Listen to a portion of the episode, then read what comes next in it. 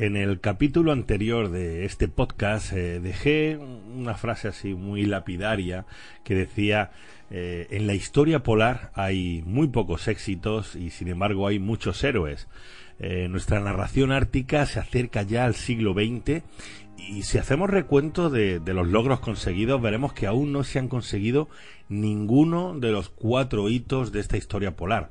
O sea, hemos viajado por casi cinco siglos y todavía no hemos encontrado un paso navegable hacia el noroeste, tampoco hacia el nordeste, y por supuesto nadie ha logrado pisar ni el polo norte ni el polo sur. Eh, sí, hemos tenido viajes increíbles, expediciones apasionantes, eh, pero no podemos decir que hayamos obtenido realmente lo que íbamos buscando. Hasta ahora, hasta este capítulo. En este nuevo episodio del podcast Irreductible, por fin llegamos al primer éxito de la carrera polar, nos situamos en 1878 para conocer la expedición que finalmente va a conseguir atravesar el paso del nordeste. Y nos encontramos ante la cabeza visible de otra de las grandes familias de exploradores, los Nordeshol, eh, una estirpe que nos va a dejar conquistas y expediciones casi por todo el mundo, eh, empezando por el tío, el tío de, esta familia era Adolf Erik Nordeskjold, que se iba a convertir en el primero en atravesar el paso del nordeste y que va a ser nuestro protagonista, nuestro primer protagonista en este capítulo.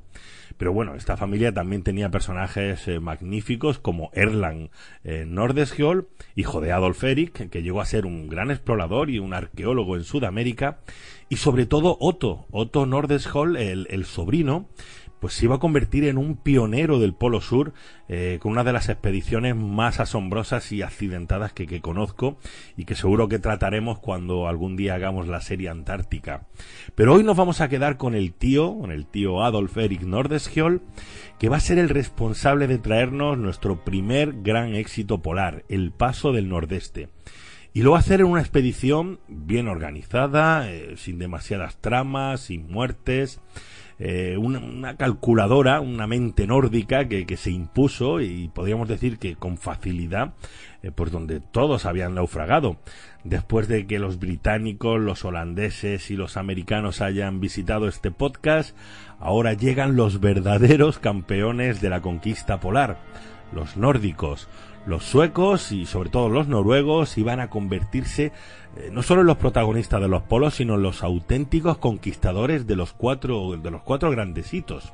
El polo norte, el polo sur, el paso del noroeste y el paso del nordeste, todos conquistados por exploradores nórdicos que a la postre van a ser los que mejor entendieron eh, la dureza de aquellas tierras, de aquellos mares y los mejor adaptados a esas condiciones.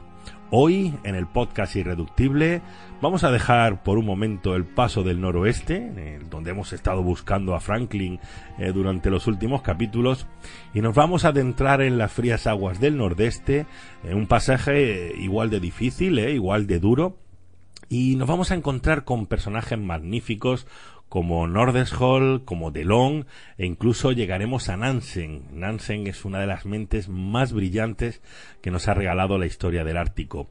Un sueco, un americano y un noruego tres historias, eh, tres expediciones que están conectadas entre sí, que se desarrollan en el nordeste y que se conectan a través de un barco, el Janet, ya veréis luego por qué.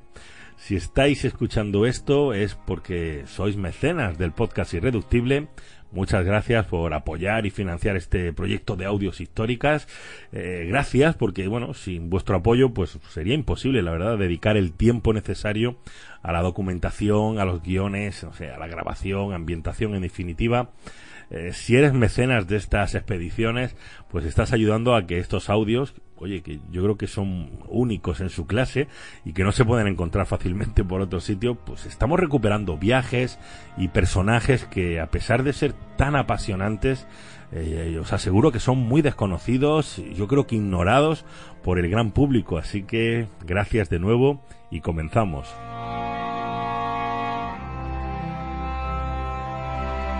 Y vamos a empezar por el gran Erik Adolf Nordeskjold, eh, un tipo brillante, una mente científica y un explorador muy bien organizado.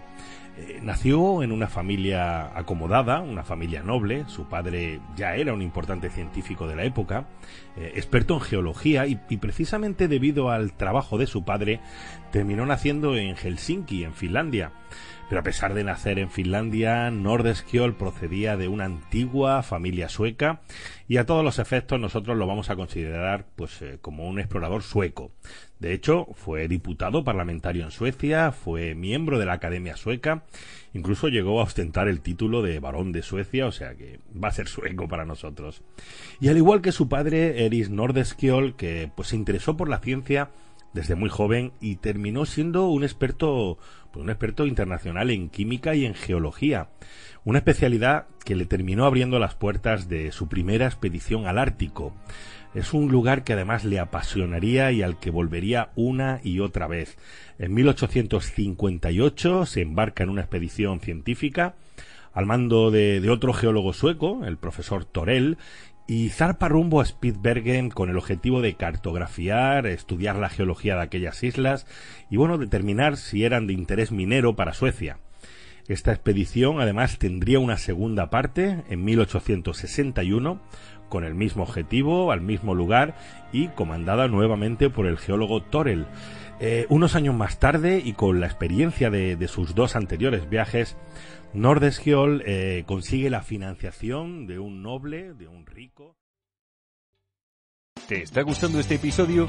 Hazte fan desde el botón Apoyar del podcast de Nivos. Elige tu aportación y podrás escuchar este y el resto de sus episodios extra. Además, ayudarás a su productor a seguir creando contenido con la misma pasión y dedicación.